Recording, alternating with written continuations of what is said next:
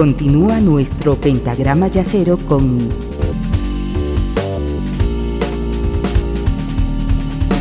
la quinta disminuida.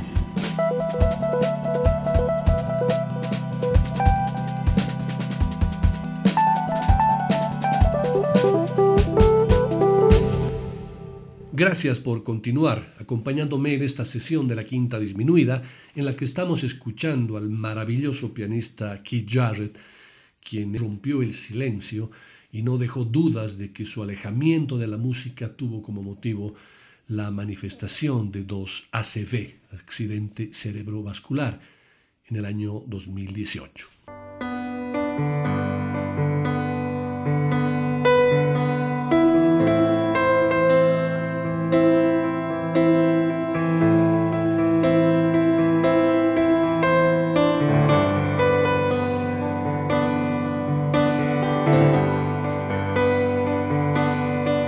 Los últimos tiempos, la reducción de su actividad iba inevitablemente unida a rumores sobre su salud. En el año 2014 le dijo adiós a su legendario trío junto a Jack DeJohnette en la batería y Gary Peacock en el contrabajo. En febrero de 2017, al final del que sería ya su último concierto en el Carnegie Hall de Nueva York, se despidió emocionado de los asistentes, diciendo, son el primer público que me ha hecho llorar. Poco después, su breve agenda fue cancelada, sin más explicaciones que un genérico por motivos de salud. El miércoles 21 de octubre, hace muy poco, en una entrevista exclusiva para The New York Times, Jared puso fin a su silencio, explicando la dolorosa situación. El pianista sufrió un derrame cerebral a finales de febrero de 2018 y otro en mayo de ese mismo año. Y la más trágica consecuencia, con casi total seguridad, es que no volverá a tocar en público. Pero toda su obra queda registrada como una de las contribuciones más importantes a la música y a la dialéctica del jazz. Cada disco publicado implicó un importante horizonte de expectativas con relación a la música que estaba desarrollando.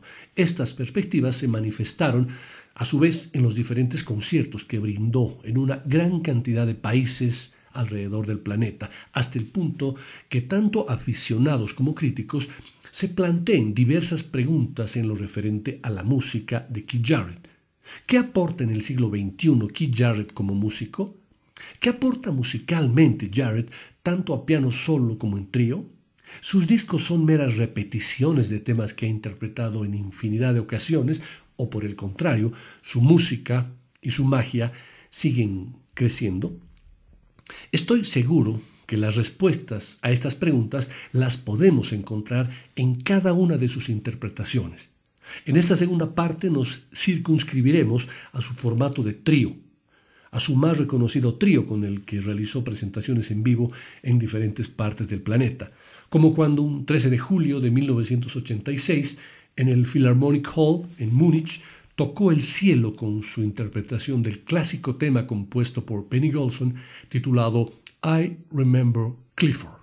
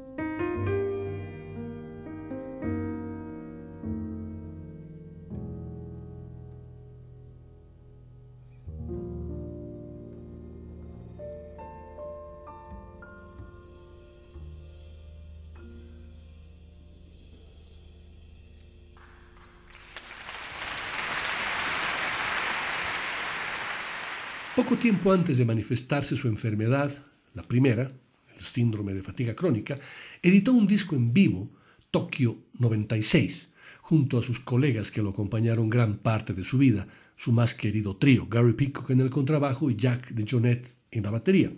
Es increíble cómo estos tres músicos se entienden a la perfección. Basta solo una mirada de uno de los tres para expresar por dónde paseará en su instrumento.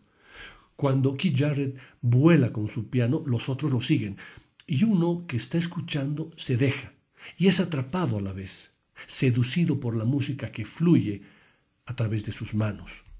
El formato de trío había llegado a los niveles más altos de interpretación con Bill Evans, que fue, sin duda, una importante influencia para Keith Jarrett. Sin embargo, es a partir de este formato que Jarrett logra encontrar una forma de expresión muy particular. La música de Keith Jarrett es misteriosa. Y lo es por varios motivos. Por un lado, por su falta de certezas, porque literalmente es un misterio cómo sonará la música y los rumbos que seguirá nunca se saben de antemano por ese militante detenimiento en puntos oscuros, por su exhibición de los procesos y la manera de poner en escena la búsqueda de una idea y los caminos de su desarrollo, casi como si se tratara del mapa detallado de la improvisación entendida como recorrido. Por otro, es misteriosa porque allí hay una contradicción irresoluble. ¿Cómo puede alguien con un estilo tan personal y tan inmediatamente identificable ser tan distinto a sí mismo en cada uno de sus discos y actuaciones? Como en esta interpretación de uno de los estándares más conocidos y clásicos del jazz, titulado Autumn Leaves.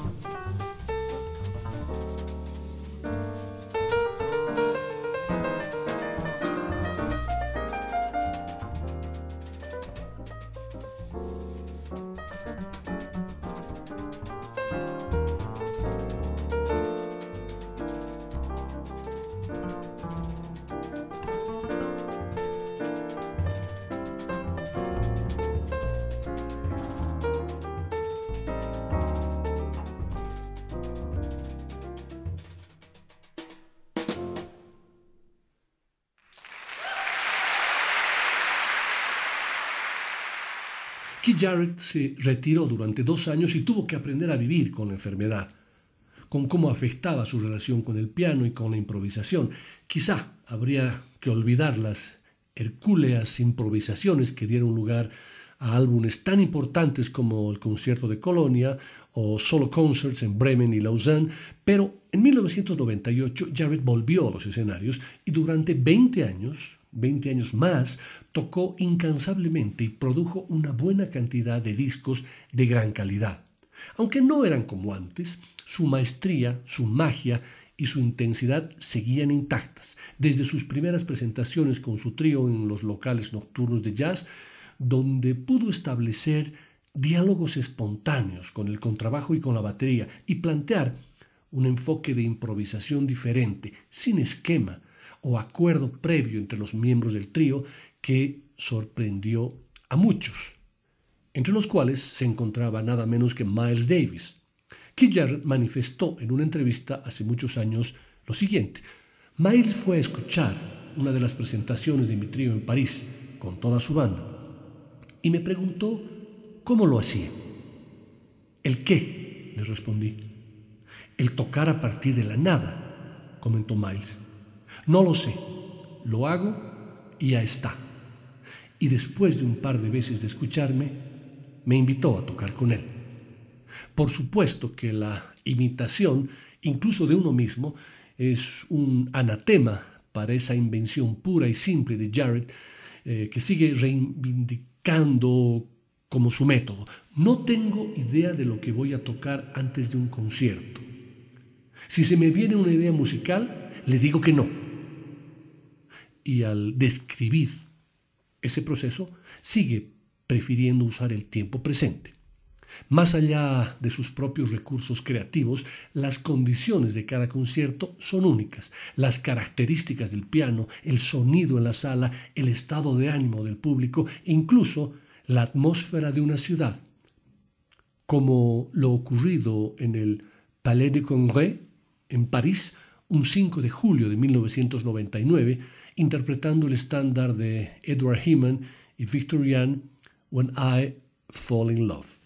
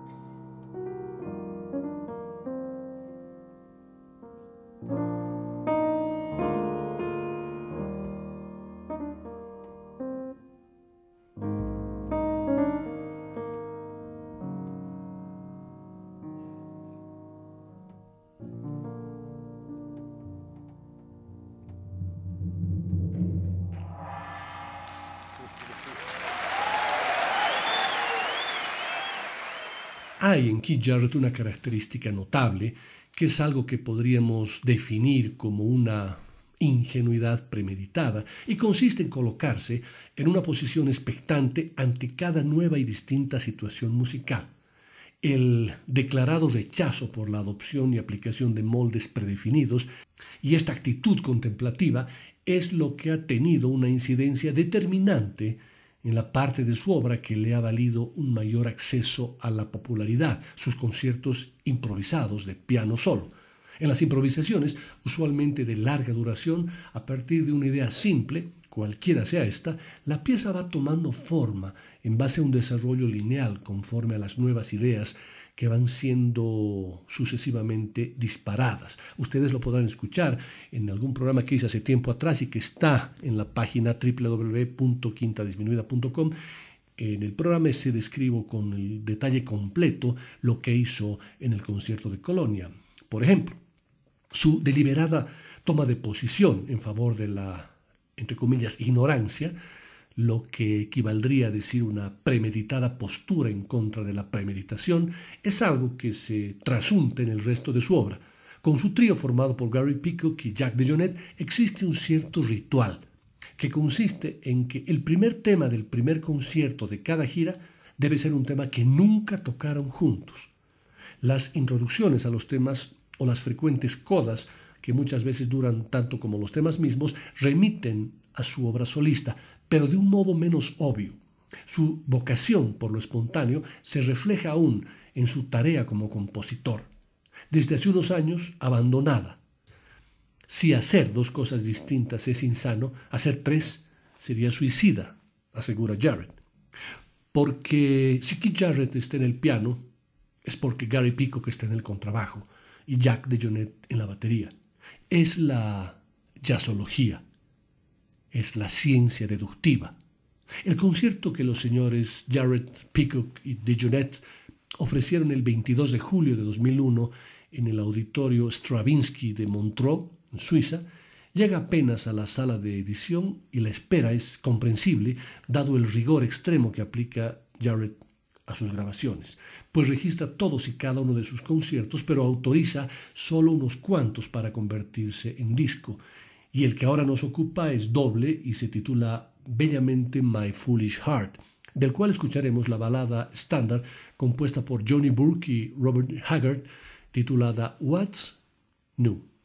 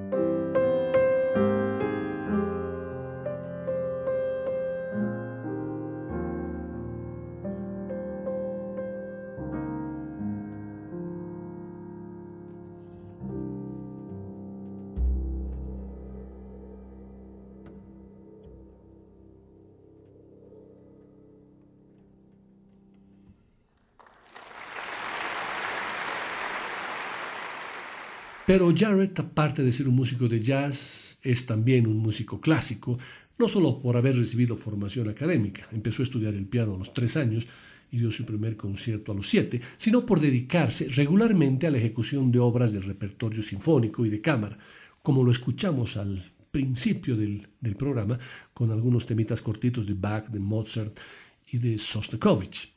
En su discografía, justamente en la discografía de este océano que es la música clásica, podemos encontrar los preludios y fugas de Sostakovich, monumentos del barroco como el clave bien temperado o las variaciones Goldberg de Bach, las suites para teclado de Händel, el doble concierto para piano de Mozart, los conciertos para piano números 9, 17, 20, 21, 23, 27 y 40, también de Mozart, el concierto de piano número 3 de Bela Bartok y muchos más. Hacer jazz y música clásica es un acto de verdadera insanía, dice Jared. El sistema demanda un circuito distinto para cada cosa. La insanía, por elección, es conocer perfectamente estos dos circuitos diferentes y estar seguro de no activar el circuito inadecuado para cada zona. Según Keith Jarrett, un músico clásico y uno de jazz tienen un circuito distinto, como si, si estuvieran armados para cumplir estos propósitos diferentes, mientras uno debe analizar hasta el más mínimo de los detalles a los efectos de lograr una ejecución lo más cercana a la perfección formal, el otro debe hacer casi lo contrario, que es tender a la consecución de un estilo, una voz particular, o para decirlo con más propiedad, dejar que esa voz fluya. Creo que si uno mira a la gente que toca jazz y música clásica, casi el 100% carece de una voz jazzística propia. Cuando tocas música clásica te conviertes en musicólogo. Vuelves al jazz como musicólogo, entonces te conviertes en un profesor de jazz, asegura Jarrett, que sin duda una de sus principales características es la de tener un sonido propio en el piano en cualquier ámbito. Esto es Tonight, compuesto por Leonard Bernstein y Stephen Sondheim e interpretado por el trío de Jarrett un 11 de julio de 2009 en Suiza.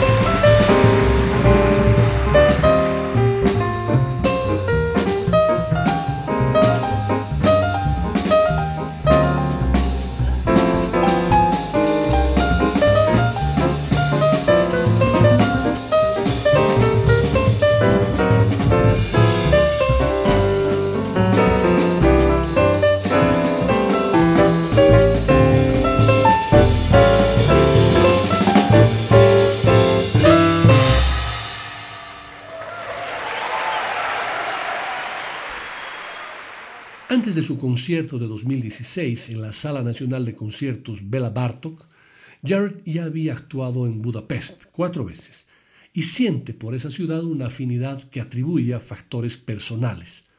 Su abuela materna era húngara y tocaba la música de Bartok desde muy chica. De alguna manera me sentía cercano a esa cultura, dice. El modo en que Bartok y otros compositores húngaros adoptaron el folclore en su música profundizó cierta cualidad oscura de la música de Jared, una especie de tristeza existencial, digamos una hondura, poderosamente presente en la primera mitad del Budapest Concert. La segunda parte, como apreciarán los admiradores del Cool Concert, presenta algunas de las composiciones más deslumbrantes de Jared esas baladas como parte 5 y parte 7 contrastan con piezas enérgicamente atonales o estilo bebop que van edificando gradualmente una expresión madura que quizás no hubiera sido posible en momentos anteriores de su carrera pianística.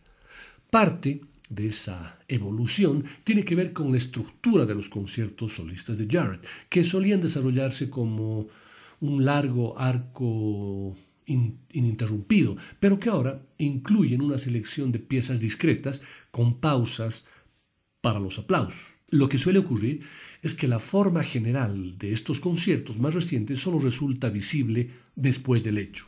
Pero Budapest fue una excepción. Me di cuenta mientras tocaba y por eso lo elegí como el mejor concierto de toda esa gira europea, dice Jared. El factor crucial reconoce el artista, fue un público excepcionalmente receptivo. Hay públicos que aplauden con más fervor cuando sienten que el escenario está eh, enardecido y que está pasando algo medio loco, dice Jared. No me esperaba que pasara esto en Budapest. Lo supe ahí mismo. Me di cuenta de que estaba pasando algo, en algún lugar, sobre el arco iris.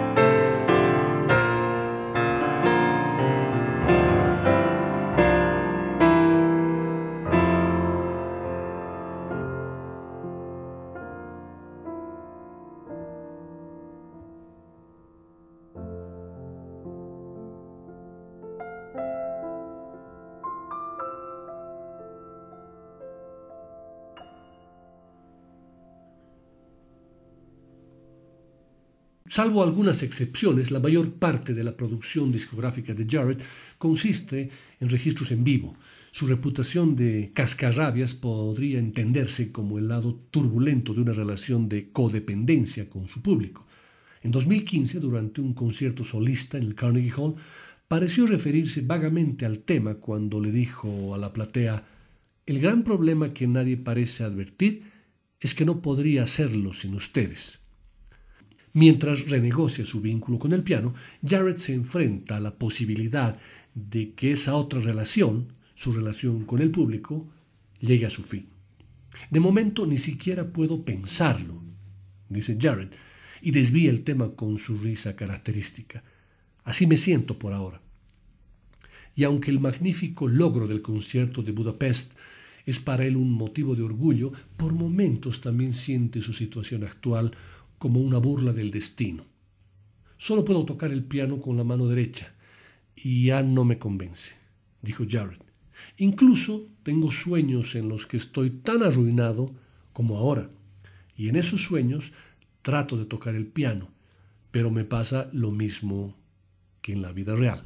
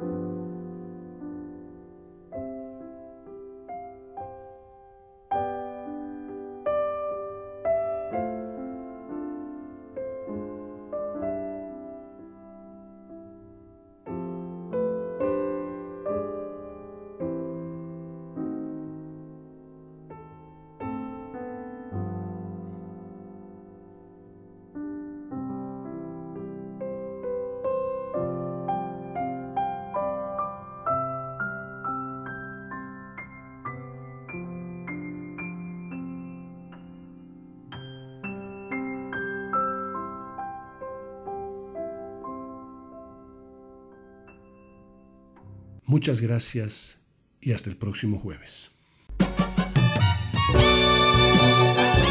La Quinta Disminuida. Una producción de Nicolás Peña.